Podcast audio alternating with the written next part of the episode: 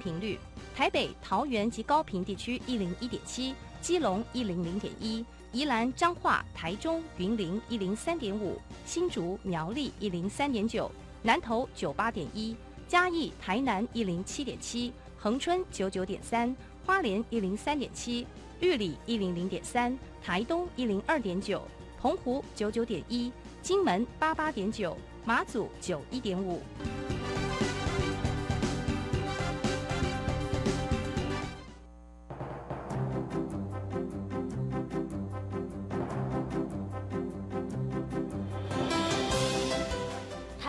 教育要怎么做才能使孩子面对未来的社会呢？当我们期待孩子改变的同时，也期待教师的教学方法跟着改变，家长的观念也一起改变，一起携手，协力同行。于林校长带您探索自发互动共好的十二年国教新课程，听见台湾教育的改变。欢迎收听《国教协作向前行》。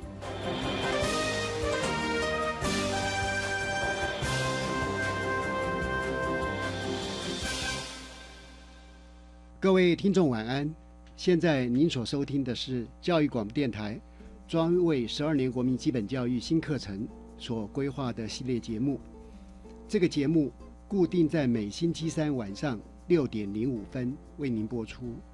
我是节目主持人于林。今天我们要探讨的主题是高中精进教学计划。十二年国教新课纲在高中课程方面做了很大的改变。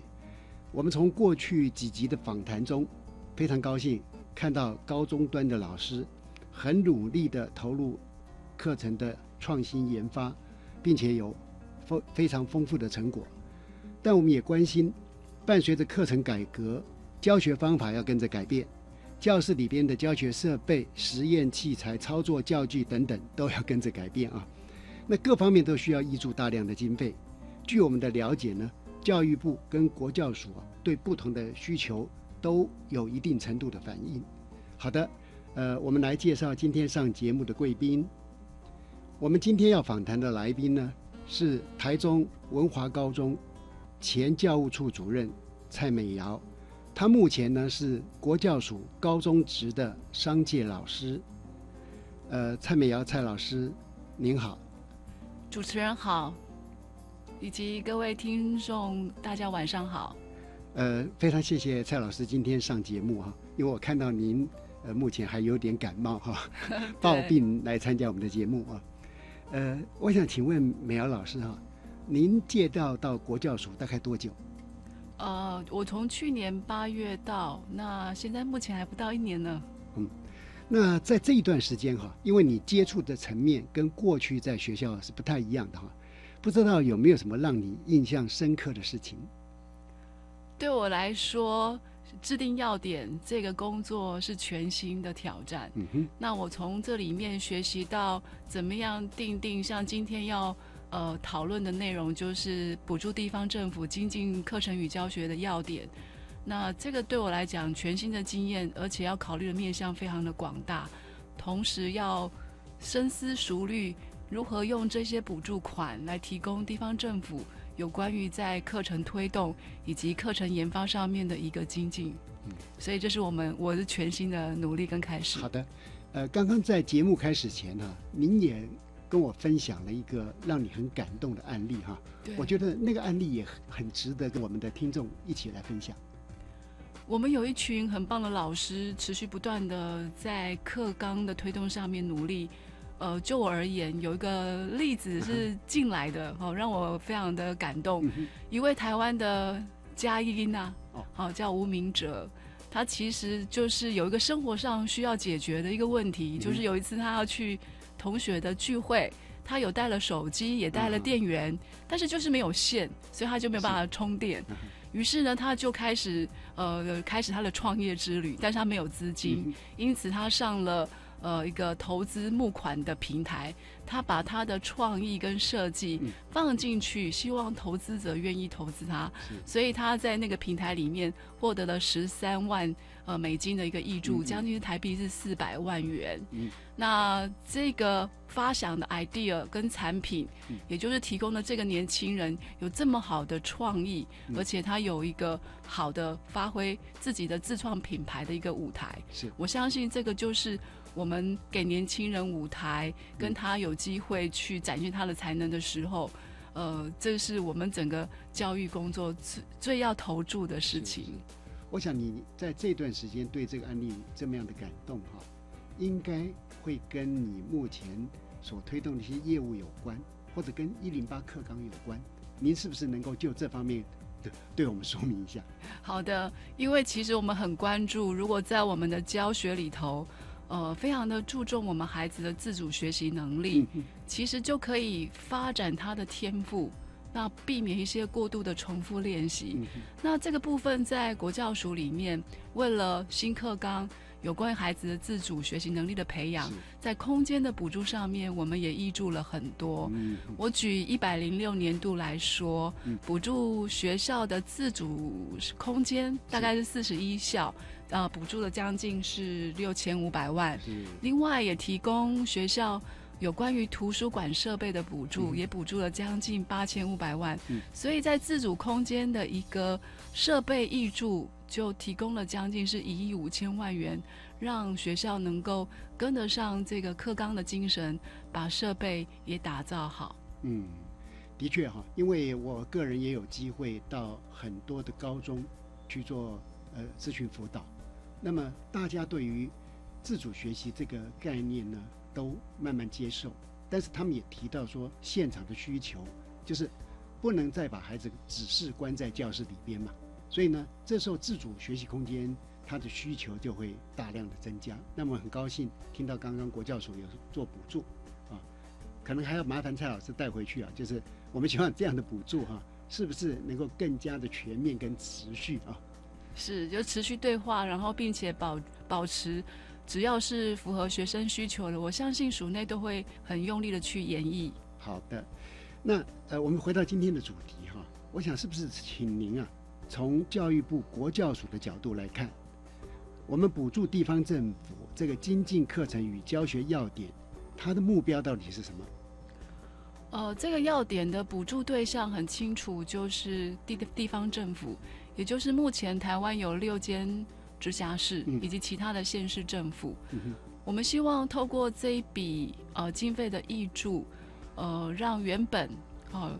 其实国教署原本以前辖下的全国高级中等学校非常多，但是随着整个行政区的划分，也就是说六都，呃，他们所辖下的这些高级中等学校会越来越多。嗯，所以我们透过这个补助款，也希望能够呢，呃，将直辖市的这个相关的学校数，透过这个区域型的补助，哈，能够让。呃，地方政府跟这些学校，尤其是三级的这个第三级的学校，能够紧密的关联在一起。嗯，所以这些学校数是我们的第二端的一个补助的对象。是是是。那因为从这个补助来看的话，它的呃申请的是地方政府。对。但是当然，因为地方政府他做了整体规划，会把这些能量啊转转转。转给学校，学校身上嘛，哈。那么，因为我们在呃教育部的新课纲的协作大会里面，部长也常常关心到这件事情，嗯，就是要让各地方政府他能够有一些在地的思考。那由于人员的异动很快速，所以呢，他也希望说地方政府能把知识管理这个部分做好。对。那我看这个要点好像呃，跟部长在这方面的指示也是相吻合的。的确是，因为呃，目前在高中职的这个部分呢，事实上还没有成立一个类似像地方的辅导团。嗯但是就我们知道，其实，在国中小的辅导团的运作是已经是经年累月，而且有一定的成效。对。所以我们也希望透过这个补助的要点，能够和地方政府一起携手同行。那在有关于这个十二年的整个课程推动的组织，嗯，希望在透过透过这个要点，让地方政府也能够基于国中小的辅导团的基础，嗯，再加上一个高中类高中辅导团课推组织的一个建构，完备整个十二年课推的一个组织。呃，用一个比较系统的思考来看，以及协助他辖下的所有的国中小以及高中职。嗯，所以这样听起来，就是我们已经关注到说，用地方政府的角度来思考，那么在它县市端，它能够做一些研发，这一研发呢，又能够累积啊，变成这个地方的一个特色等等啊。那接下来是不是能够请蔡老师介绍一下？补助要点，它的内容跟任务大大致上是怎样？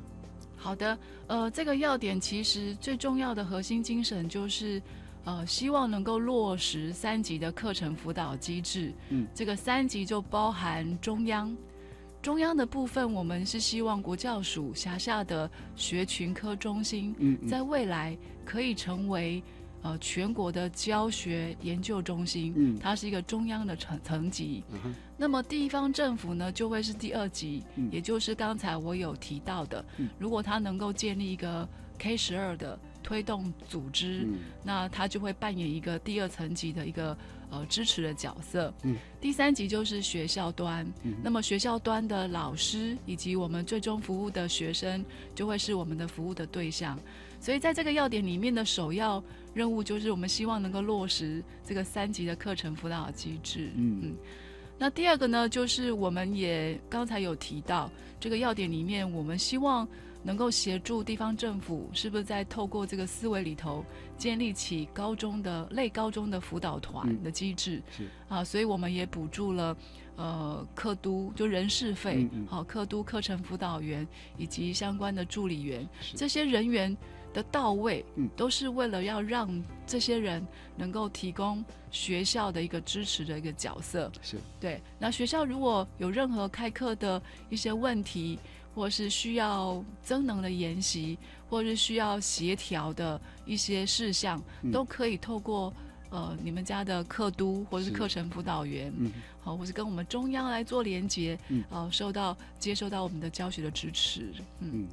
因为我们也看到现场哈，我们的教育主管的行政人员，甚至于主管级人员，他们的异动的速率还蛮快的，还蛮频繁的哈。像光是今年的寒假，呃，据我们手上的资料，就好几个呃局处首长都呃换人了啊。嗯。那所以从这个角度来讲，那么在专业的就县市。非常需要有一个专业的幕僚单位，对，或者幕僚人员，嗯，看起来就是刚刚您说的这个课督，或者是课程辅导人员，他们可以来扮演这样的角色，对。那是不是说，呃呃，因为哈，呃，我们知道说，课督呢，他们大部分都不是专任的教育型人员嘛，是，他们也是来自那个学校里边最优秀的哈，有经验的。有研发能力的人员，所以这个补助是不是能够使得我们的客都或者研发人员啊，他能够比较长时间的来关注这些议题，来协是协助县市政府？是的，呃，目前其实走在比较前端的，像台北市、新北市，他们在这方面人员的一个考量跟建制，事实上也发挥他们一些阶段性的一个功能。如果能够是以熟悉教育或是学校现场的主任来协助的话，那么这个课都就会扮演一个很重要的一个角色。因为以往如果地方政府的这个 K 十二的组织，嗯就只有存乎行政人员，对，他可能就不会了解学校目前为什么这件事情我没有办法做，对，或是说我应该从哪个地方着眼点下手。才能够让学校哦觉得呃的确是很到位的一个协助，或是提供一些相关的资辅哈，跟一些呃建议。因此，如果说这个课度跟课程辅导员的建制能够呃非常的完备，对，他其实就可以提供一些必要的一个呃协助。好的，那我们呃谈到这边的话哈，是不是也麻烦您从直辖市啊？或者县市政府的角度来看这个补助要点，那么它可以来怎么样协助地方政府来进行课程的推动？是的，因为我们希望能够建立一个区域策略联盟，嗯也就是说以就就近就就近的方式来彼此互相的合作共好，嗯也就是能够以大手牵小手，所以我们很希望以能量非常厚实的这六个直辖市，嗯哼，能够也能够协助邻近的县市一起来进行课程推动。所以其实国教署跟六个直辖市有一个很重要的一个大联盟，哦我们称为大联盟。叫课程推动的，哦，课程与教学的联策略联盟。那这个联盟呢，其实我们定期两个月聚一次。事实上，我们就可以就现在有的法令正在研修，对。告诉直辖市政府，目前我们有这些法令正在配合新各康的推动，或者是说县市政府或是直辖市有一些我们想要了解的主题，嗯，所以我们就可以主题式的分组的去了解。对，所以呢，呃，以直辖市跟县市政府来讲的话，我们有一个很重要的大联盟组织，彼此可以对话嗯。跟沟通。那在这个要点里面呢，很重要的，我们呃，其中有一项，嗯。希望来申请这个要点补助的呃县市政府嗯。能够做一件事情，就能够建立起呃区域的策略联盟。哦。也就我举例，像台北市，如果它呃能够跟我们的宜兰啊哈。哦、做连接，那么这个连接呢，将来就是会是一个呃以台北市的呃丰厚的这个实力，或是他的整个基础，嗯。他在办各式各样的工作坊或者是成果发表的时候，是。也许就可以邀请我们宜兰县市的一些学校，或是跟基隆市的县市学校一起来共好。对对，好，那另外一个呢，就是以县市政府来说，其实有很多的县市政府，它的完中，它的校数并不多，是，所以以往的县市政府的完中，很多是爹不疼娘不爱。我用这样比较口白的话呃，去、去说，形容，可能也是呃部分人的感受了。是是是，那就是想说，因为他可能觉得他可能相对是独立的、嗯。好完整的，因此呢，我们也希望透过这个补助跟呃策略联盟的一个形式，嗯我们可以来带一下这些县市政府的一个完中，嗯嗯。好、呃，让他能够一起在这个共好的机制里面获得一些支持跟补助，嗯，所以可以用这笔经费哈，因为现在已经有的是六都的课程推动策略联盟，但是您刚的意思就是说，从署的观点来讲，它应该是扩及到全面的全台湾的各县市政府能够进到相同的或者类似的这样的组织，使他们能够呢分享这些资源，能够互动共好。对，是的，因为本来这个大联盟目前是六个直辖市，嗯再加上国教署六加一，嗯。那我们在一百零七年度，我们希望在未来邀请县市政府也可以进来，那么它就会是一个定期的聚会，好的，我们就可以了解可能县市政府有一些需要沟通的主题嗯。等等，或是我们国教署有一些配合新课纲的具体的作为，嗯。或是法令，都可以在那个会议里面跟大家交流周知。是。我们很高兴看到，在新课纲推动这一段时间哈，我们的确已经打破一个区域的局限。对，那么跨县市的或者老师们自发的这种跨县市社群的纷纷成立哈，都把台湾呃今天的教学课程的改革带到了一个新的境界啊。那呃，我知道呃蔡老师哈，您在高中服务的年资那么还蛮深的啊，更难得的是你有这个任课老师、导师两个组长啊。两个主任、两个处室主任的经验，甚至于也担任过教师会的会长。是。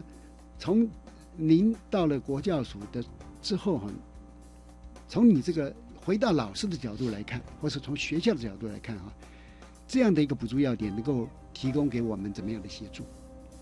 其实从学校的角度或是老师的角度，呃，对老师来讲，这样要点是相对是远的，但是嗯，其实课纲推动最重要的关键还是老师们。嗯嗯，那其实我的身边的老师几乎都非常认真，是是。嘿那我是说，这个认真能够怎么样转化到呃整个课纲的推动，转化成为以学生为主，然后跟以往九九课纲里面谈到以教材为主等等的这一些呃教学端的一些改变，是。对于老师来讲的话是很重要的。所以这个要点里面有其其中有一个很重要的面向，就是提供呃相关的活动费。活动费不是要让你去办活动，是，而是提供呃老师需要的相关的课程跟教学设计、专业成长是部分啊。对，那其实我相信有一些呃会会比较还没有准备好，就是什么是素养导向的教学？嗯嗯。哇塞，这个就大灾问了哈。那其实它讲起来好像是一个新名词，但是它其实也不是一个新名词，它只不过是说我们怎么样调整我们的教学设计，服务的对象会是我们的老我们的学生，做这样的课程的一个一个设计，嗯。其实这样类似实作型的，对的工作方对于老师未来是很重要的，嗯然后次数不要调训太多次，但是几次很深刻的实作型的工作方。让老师知道，原来这样的工作方对我是有帮助的，让老师自己有感受到，他自己就会追随。是，所以您刚刚提的这个部分，我觉得这个要点哈，它有个好处了。第一个，从中央层级来讲，他关注到全面的，是，全台湾每个县市都是中央所关怀的对象。嗯，那第二个，回到现实来讲，您刚刚提了一个很重要的概念，就是如果有。县市政府自己的课程规划人员，嗯，就可以避免哈叠床架屋的这些研习进修，是使得老师呢会觉得精疲力尽。对，所以如果县市端能够善用目前这个要点所提供的资源跟经费，然后建构他们自己的课程发展组织，那就可以消除刚刚我们所看到一些缺失。但是反过来讲，正面的部分却是能够大幅的改变。跟提升现场老师的能量嗯，其实我也要补充说明，为什么要呃就近去研习？嗯，因为如果呃像六个直辖市，他能够自己有鉴定一个老师共备的时间，嗯嗯，老师就不用大老远的舟车劳顿，是跑到台北去研习，或是等等，他可以就近，哦，以他的这个学习的区域中心去学习，所以。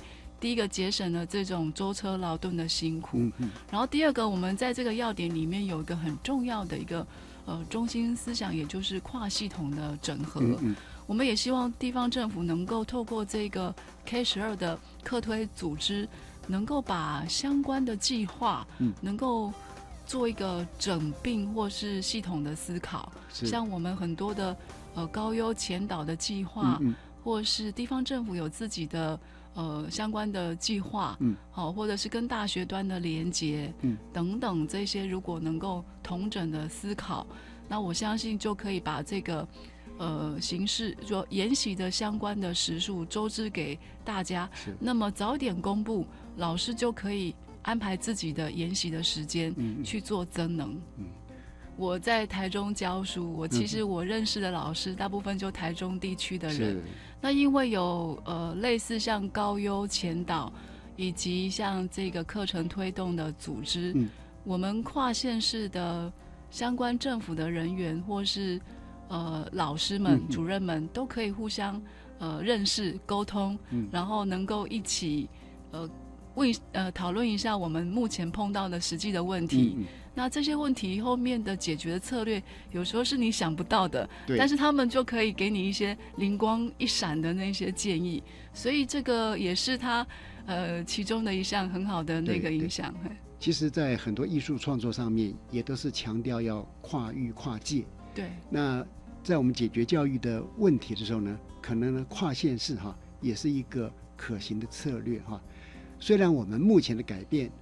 可能一般社会大众哈还不那么敏锐的感受到了，但是我们相信这种改变的逐渐的增强跟扩散哈，一定会对台湾未来教育发展带来一种很特殊的一种新的一个局面跟风景啊。好的，呃，我们先来呃听一段音乐，呃，接着再来请教蔡美瑶蔡老师。谢谢，谢谢校长。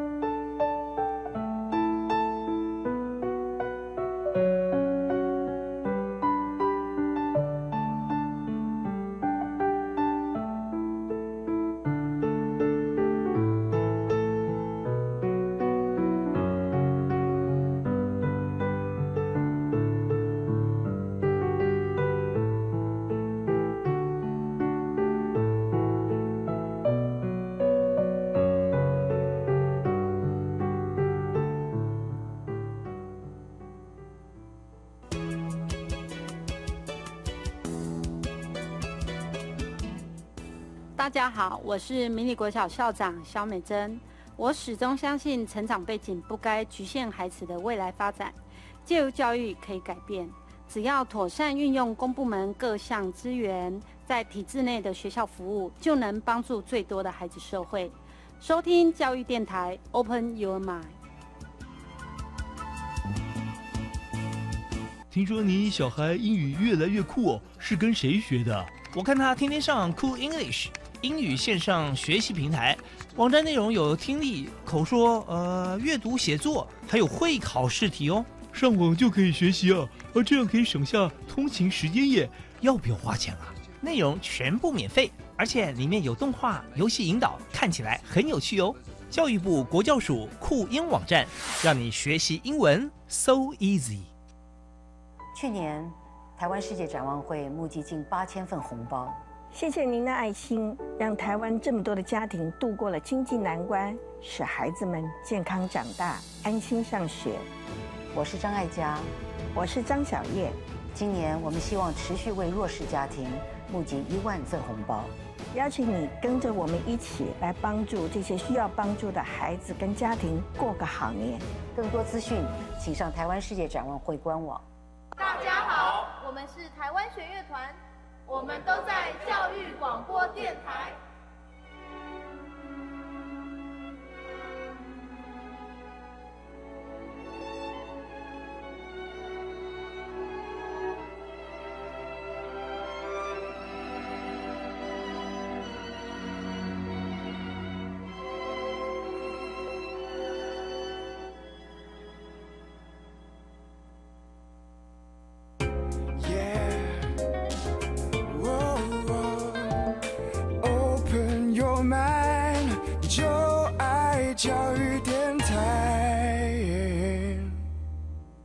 各位听众晚安，呃，我们今天邀请到的是国教署的商调老师蔡美瑶蔡老师。刚刚呢，我们已经谈到说，国教署对于县市政府哈，它有关课程跟教学要点的补助啊。那事实上，社会大众哈，他们更关心的议题是什么呢？就是我们谈了很多，我们补助了很多经费，我们充实了很多设备，那但但是核心的问题是。到底我们现场的老师他们的准备度是如何？他们真的准备好了吗？是，呃，这一次的整个课纲的精神一定要搭配考招。嗯哼。那我们的考招其实有考量到一个，就是让孩子们的天赋自由。嗯。那这句话的具体的意思就是说，既然我们的孩子他的能力很多元，对，所以应该要让他有多元入学的管道，是应该让他有多资料参采的方向。所以结合我们整个课纲的修订，课程的一个设计的不一样，那再联动我们的考招的一个呃更新，我觉得这个呃多角度并进，嗯会能够协助我们的孩子的学习能够全方位的到位。是，这是我们的目标。那谈到这个部分，会有三个面向，其实署内在应应整个总纲实际的作为上面，第一个很重要的就是。我们很看重学生的学习历程档案。学习历程是那这个案子呢？目前的相关的法令在去年的七月也已经通过了。是，所以在这个资料的呃收集上面，我们会把学生的在学校他的休课记录，好他的多元表现，他的课程学习的成果，嗯嗯，以及他能够写写自己的自传，包含。他要连接某个学群去读书的时候的，呃，这个学习计划书，以及其他跟他自己学习历程有相关的资料，都会是在这个资料库里面呈现。对，并且大学端目前高教司也协助他们能够去做，呃，考招办公室的一个相关的一个规划。我觉得这很重要。对，因为大学教授要他要学会怎么看我们。高中孩子的资料，对啊，好，所以我觉得这个也是呃，整个部长在推动这个相关的工作的时候很绵密的地方。嗯，那这所以说孩子们的学习历程，当他能够被大学去有有能力去解读他的时候，嗯，那么我们孩子的 potential 他就可以被看见。是是。第二个呢是考招的部分，嗯，那其实相关的大考中心在目前有关于素养命题。其实我们也知道，刘梦琪主任在很多场次的演讲里面，都很具体的跟大家说明素养考题怎么考法。我也建议家长们有有担忧的家长们，可以去听听他的演说，因为我们有把他制作的演说哈，把它变成一个影音档，到时候都可以上去哈，去 Google，然后去听听他怎么样来很绵密的。去设计整个大考方向的一个进度。对，第三个呢，就是老师们、家长们都很担心，那老师们的素养导向教学设计的能力到位了没有？这个很大很关心，对不对？哈，因为呃，这个部分呢，就会连接到呃，我们国教署底下有一个很庞大的系统，嗯，就是学群科中心。对，这个学群科中心哈，可能不是一般社会大众。呃，那么熟悉的一个组织，对，是不是您也先把，呃，这是怎么样的一个组织，先为我们听众朋友做一个说明？是，那有关于学群科中心，我就先拿学科中心，好，好普高的系统来跟大家说明。其实截至目前，为了整个课程的推动，每一个科目我们都设立了一个教学资源中心。是，我举例像国文，国文学科中心目前。呃，承办的学校是北一女，嗯，好，以此类推，我们总共有二十三个，但是今年我们多加了一个性别平等的资源中心，是，所以现在目前有二十四个教学资源中心来协助全国广大的教师们，嗯，那有关于学科中心的这个角色呢，在未来怎么样跟县市政府做合作？对，刚才我有提到，就是在这个要点里面。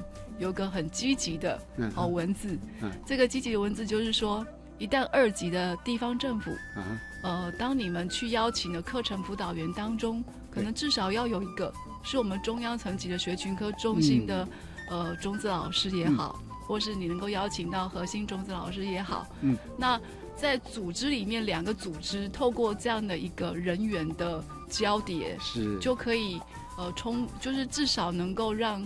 跨系统的去呃了解跟跟连接，呃，我觉得这个要点在这方面设计非常的值得赞赏，因为哈，这时候就让中央层级的这个学群科中心他们的研发成果跟专业的发展，和我们地方政府它在整个课程推动的系统，可以做一个非常紧密的结合。是，因为在他们申请这个。呃，要点的经费的同时，其实就已经完成了，而不是说事后再再去做加以整合。我觉得这是这个要点呃设计非常精彩的地方。对，然后这里我要补充一点，就是说，呃，我们同时也希望我们的学科中心，以往有一些可能老师会反映，都会办相关的研习在固定的区域。那在这个我们学群科的设置要点上面，我们也做了一个微调。那这个微调就是希望我们的学群科中心能够区域化的去均匀分布我们的种子老师。那为什么要做这样的一个修改呢？其实也就是为了跟这个要点做连接。嗯，当我的区域的学群科中心都有种子老师，嗯，其实也就是逐步的铺成，它跟地方。呃，直辖市的这个总呃课程辅导员做一些连接，让他们好找人。那我们的这个所谓的区域的，哈呃种子老师是真的很清楚的，呃区域都会有分布。那么对于老师来讲的话，他就可以就近嗯找适合他们的老师来做服务。那同时种子老师他也可以就近去服务他附近的邻近的学校。因为这样的话，就能做到说。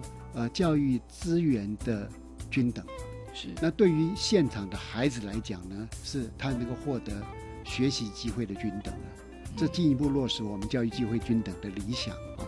那这是在过去我们呃虽然有做，但是比较薄弱的地方。我想这个要点在这个方面又做了一个很大的补强。那么，如果是从学校的角度来看哈，这个补助要点能够提供学校老师怎样的协助？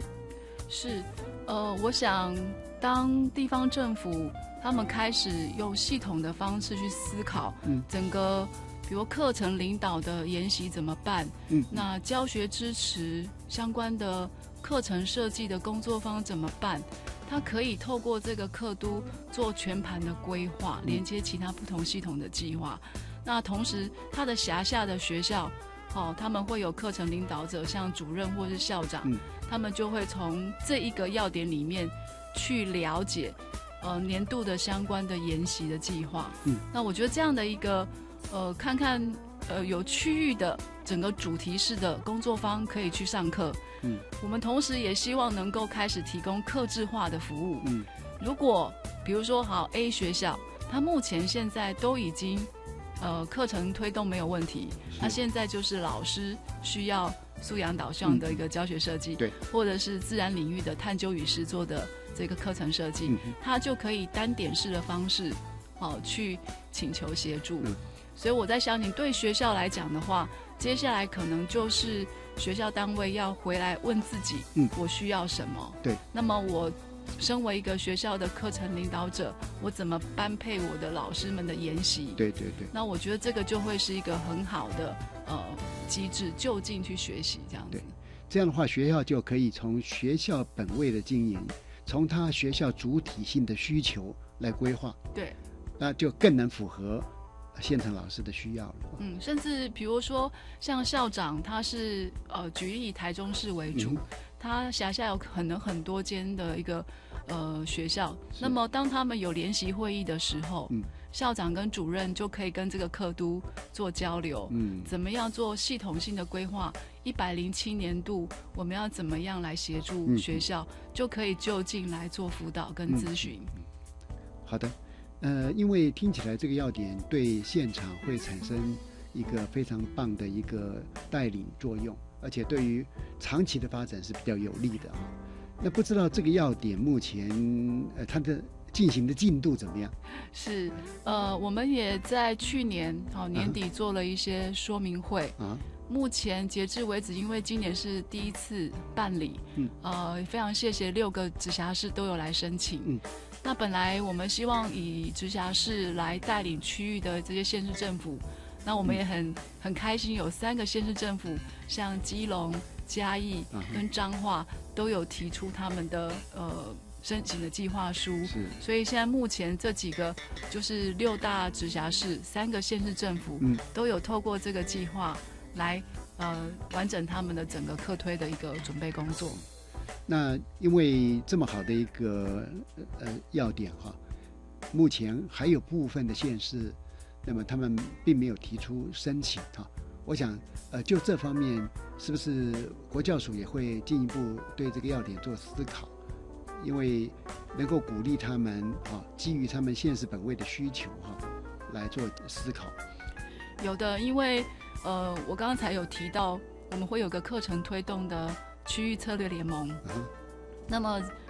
在以往我们是没有邀请县市政府的，嗯嗯，那在这新的年度里头，我们打算邀请县市政府也能够一起加入这个大联盟，嗯，那我们相信以这目前九九个地方政府的申请的一个状况，嗯，我们也可以跟大家来做一个补充说明，嗯，也鼓励目前还没有启动这个申请补助的县市政府，好，在今年可以了解这个计划案目前这九个地方政府呃失办的一个情形。或他们有什么样的需求跟需要合作的地方，都可以透过这个机制来进行对话跟沟通。我们了解政府的预算编列，它是有一定的提成哈，但是呃，诸如这一类比较有价值又是新新创的呃一些措施哈，有没有可能是采取比较开放的哈，可以持续申请的方式？也许哈。可能更能够符合现场的需要。那呃，这个部分也请呃美瑶老师能够把这样的观点哈，能够带回署里面参考。好，没问题的。因为我们大家都一起来呃想办法贡献一些我们的观点啊或者智慧经验哈，能够让我们台湾各县市政府所辖的每一个孩子都能够呃。世行扬才都能把他们带上来，是啊。是，好，那呃不知道说呃像美瑶老师您参与这样的新课纲，从学校开始参与，现在进到国教署开始来推动哈，那么在您的整个经验来讲，能不能为我们做一个总结？是，呃，其实我跟随着这一波的新课纲也学习很多。嗯，我始终相信，其实如果我们的，我打一个比方好了，如果如果学生是一条鱼的话，你就不要用爬树的平梁去测验它。嗯。因为他可能会受挫，他上岸就已经先 不能呼吸，是，那从树上会掉下来。其实我始终相信，其实每个学生应该有他自己的呃潜质跟能力的。那我们其实身为一个教育工作者，我我转换我的身份，我觉得我应该就是一个引导者，应该引导他怎么样找出他自己的。呃，专长领域，他的特色能力。那以前我很不喜欢差异，但是现在我认为差异呢，应该是要被我们去把它呃发掘出来，然后个别的不同的是就变成他个人的特色，嗯，而且去强化他，积累它，让他有能力去展现出来。嗯嗯。所以说，以我自己本身是一个教育工作人员来讲的话，我还蛮期待这一部新课纲能够。呃，透过一个比较务实的，让老师准备好，让家长能够明白政府的用心，一起来，呃，来协助我们的孩子更好。是，您刚讲到这边哈，蔡老师现在对于整个我们教育园区，是呈现一种欣赏它的多样化。对。那这样的观点哈，呃，不知道是不是您也可以啊，对家长或是对老师或者对学生。呃，做一些建议，是因为这个部分的确是一个很大的文化挑战，嗯，嘿，尤其是我们华人地区，好，这个是能工商其实有很深的一个文化的一个氛围跟压力，是，所以我也建议家长你要能够去跟着我们一起学习，就是去去跟孩子听他到底他在想什么，嗯，然后他的一起发挥他的能力。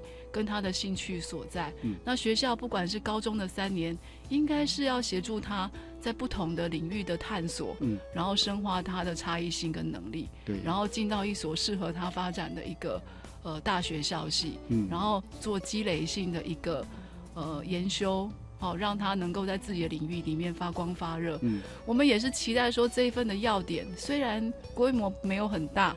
但是我们希望它能够发挥涟漪效应，嗯，也就是说，当我如果台北市很好，它的周围的县市政府也会更好，嗯嗯，呃，就这一方面哈，比如说刚刚您提到的我们的学生学习历程档案哈，我倒是想建议家长跟孩子，他不仅是啊作为那么申请大学入学考试之用，它更有价值，就是说。让你从高中阶段不断的探索自我的性向，是做理解。我看到很多的朋友啊，甚至于已经到了五十岁、六十岁，都还搞不清楚自己的性向，那当然也是蛮可惜的。所以我们会建议说，呃，家长跟孩子用更高的层次去看待我们教育现场发生的事情。就以这个学习历程档案来讲，如果说你不只是把它作为大学入学之用，而是看成你整个人生的生涯发展的一个依据或者参照，那可能会让它变得更有价值。是是，呃，今天非常感谢蔡美瑶蔡老师接受我们的访问。呃，各位听众，教育部中小学师资课程教学评量协作中心从一百零六年六月开始，每个月的十号都会定期发行电子报，来说明新课纲推动的最新进度啊，欢迎。各位听众踊跃订阅啊！您只要上网输入“中小学师资课程教学与评量协作电子报”，就可以随时掌握最新的动态。接着，请您收听由白天所主持的小单元“课纲交流道”。老师、同学、家长们请注意：关于十二年国教新课纲的疑难问题与解答，都在“课纲交流道”。大家好，我是白天。今天为大家邀请到教育部中小学师资课程教学与评量协作中心的规划委员范信贤老师，老师好。主持人、各位听众朋友，大家好。老师，因为小学生，我想他们可能比较不了解了，但是家长一定是要为孩子们来把关嘛？为什么连国中小的学生也要有新课纲来加入呢？其实上面我们这次的十二年国民基本教育是整个国小、国中一直到高中的。那十二年国民基本教育已经在一零三年八月就开始实施了。刚开始的时候，大家比较关心的都是有关于升学啊、考试啊等等的部分。更实质内涵当然是有关于课程跟教学的这块部分了。课程教学到底要怎么样的改变等等，当然就是有这部新课纲里面做出这些的方向，做出这边的架构、支持的配套的部分。可是家长朋友都会去联想到说，我现在孩子还小啊，距离上高中到大学好像还有一段时间哦，需不需要送他们去才艺班呢？还是说就一些知识上面，呃，学校老师可以来做一些改变呢？是老师要改变，还是我们学生要改变呢？其上面当然，嗯，学生这边改变是借由学校教育跟老师这边来。嗯，刚刚主持人也提到，好像说学生还小嘛。到国中、到高中，甚至到大学那边，它有一段距离。嗯，那我们必须要看得到，这几年来有关于世界的变化越来越快了。对，未来一直来，他不会等待。如果说我们现在没有做好这些准备，没有看到未来的方向，现在当然去做一些努力的话，那我们一定会离未来越来越远。那我们怎么样可以面向未来呢？只有在从现在到未来当下里面，我们就开始要看到远方的方向，做好我们的准备。呃老师，现在问题就来喽。国中小的新课堂推动之后，怎么变才会让他觉得说是合理的？整个新课纲前面是未来的整个台湾教育里面，未来八到十年整个行动的方向跟蓝图，把它擘画好。那其实上面我们可以看得到，未来我们会面对的几个挑战嘛，很具体的一个是我们少子化。嗯，如果少子化，每一个孩子都需要好好的被照顾，好好的需要被看重。那怎么可以为每个孩子都找到熟悉的第一名？这是我们得要去面对的一个问题。第二个问题里面，当然就是我们可以看得到，不管是国际上面的成就评比，或者是我们自己的国内调查来看，我们台湾好像，比如说在数学、自然方面，国际评比上面成绩都不错，有第一名、有第四名、有第四名、第八名等等的。可是里面有一项，我们都是成绩排名在后面的，也就是我们学生的学习动机跟学习的信心都是比较不足的。所以我们说，学生太多的都变成教室里面的客人了，这个地方也是我们得要去面对的一个问题。当另外一个部分就资讯时代来临的时候，如果我们只是学那些固定的知识，未来这个知识里面的产生的变化里面越来越快了，知识的累积量里面的时候，手机、电脑等等可以储存的比我们人脑还要多。那怎么样可以面对这快速的变化里面，我们得要在学校教育里面做一个改变，才有办法让我们孩子能够适应现在的生活，能够面对未来的挑战。请教我们范新贤老师，就是推新课纲在国中小阶段哦，怎么样的改变呢？你能为我们举个例子吗？OK，我大概从三个方向来提，一个部分，比如说是价值方面，怎么样可以看到每一个孩子强项的智能，为每个孩子找到属于他自己的第一名，让每个孩子都有机会成为更好的自己。我想说，我们不能够再用一个固定的，而且是唯一的那种所谓的学业标准里面来看待孩子的学习。第二个当然更具体的学校教育里面最主要是两方面，一个是课程，一个是教学。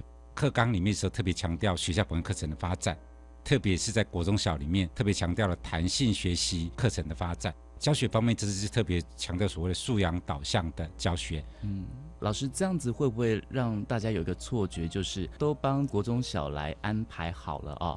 会不会就是导致于学生们就是好像已经循着一个既定的模式格式去走了，然后会变成说学习力会不会下降？好像说老师都安排好了，哎，你们就照这样走就好啦。OK，太好了，主持人讲这个问题真的是太好了。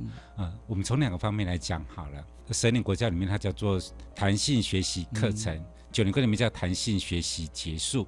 以前那结束要怎么排，它并没有一个规范，所以大家很可能又回去上原来的国语文、数学、英文等等的。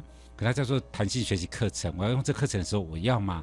大概学校里面一般在规划说，他现在就是要做所谓的跨领域的主题、专题、一体同整。他要是做跨领域的、跨科目，而且让学生能够把他在领域里面所学的能够整合活用这个样。比如说我举例好了，像清华附小那边，他们就现在把学校弹性学习课程里面，他们就把它分作四个大的主轴，一个就是美感体现，一个就是所谓的探索实践，一个是所谓的人文涵养。另外一部是所谓的国际教育这个地方，那像美感教育体现的时候，他们到六年级了，就让孩子去观察学校里面的整体的环境，然后观察在这六年的生活里面，那孩子可以用那个比较是设计思考的方式里面去想想看，说，诶，他在这边生活体验是怎么样子？那经过这六年呢，他怎么样可以把他自己所学的，用一种艺术的方式制作一个礼物，做一个毕业展这样子，然后这边一方面把它成果展现出来，一方面也把这个礼物里面可以送给学校。那这里面就需要很多啊，他不管是在啊国语文上面的、艺术上面的、社会上面的、自然上面的学习里面，他就需要做整合，而且是要透过他自己很多讨论思考里面把它做出来的。所以，他更多的地方是要由孩子跟老师里面共同来讨论、共同来创作，他就有更多整合活用的一个机会在这里面。嗯哼。所以呢，刚刚我们范委员提到的，就是孩子要从做中学来学习嘛，这就是我们新课纲在这方面在国中小实施。可是，因为小学生跟中学生他们的程度是不一样的嘛，是。那就这个难易度来讲的话，是不是有什么样的区别呢？OK。就这个部分来讲的话，当然在高中的地方里面学的东西或者教科书内容，它会是比较抽象的。嗯，可是实际上面像国小、国中里面，它很多知识也是非常抽象的。比如说像自然里面会教到能量，会教到生态，我们好像都以为这个词很简单。嗯，可对孩子来讲的时候，它能量背后代表什么意思？生态背后它还有很多植物、动物，还有植物跟动物，还有人类生活关系，还有我们整个经济生产等等的，这么多抽象概念里面，孩子怎么样可以理解？他唯有透过嗯，我们在说的比较是情境的，比较是经验的，比较是更多的例子的，而且孩子学到一些方法策略，然后可以把这些的呃素材知识，然后透过一个任务，透过一个问题等等，把它整合在一起，那孩子学习才能够我们在说所谓的比较深度的理解，而且比较是能够有感觉的学习。那怎么样可以让孩子可以理解的学习，有感的学习？下面是这次课纲里面所重要。所以主持人在讲的做中学，或者是我们在说的，呃，以问题为导向，以任务为导向，以情境为导向，都是这课纲里面所强调的几个面向。嗯哼。所以呢，我们最后要来请教一下我们的范信贤委员哦，就是就很多家长他们会不会有很多的呃想象或是疑问，说现在一零八的课纲新课纲要推动了，我的孩子会不会不适应呢？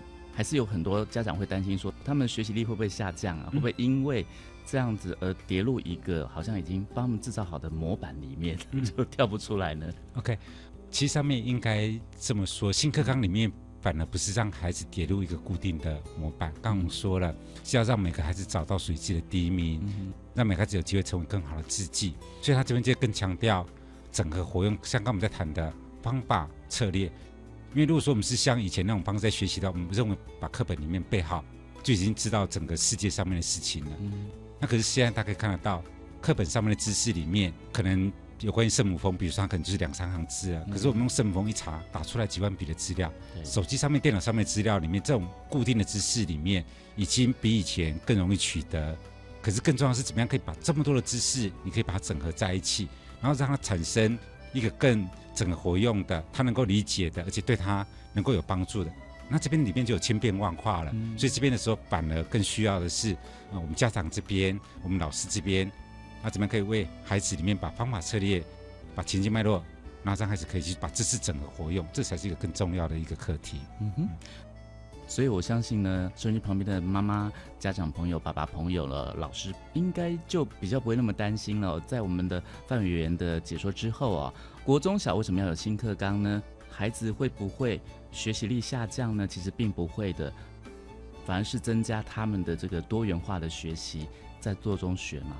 对，的确没错。因为刚刚我们说了，课纲里面一个重要地方，不只是否现在，因为一课纲一实施就是八到十年了。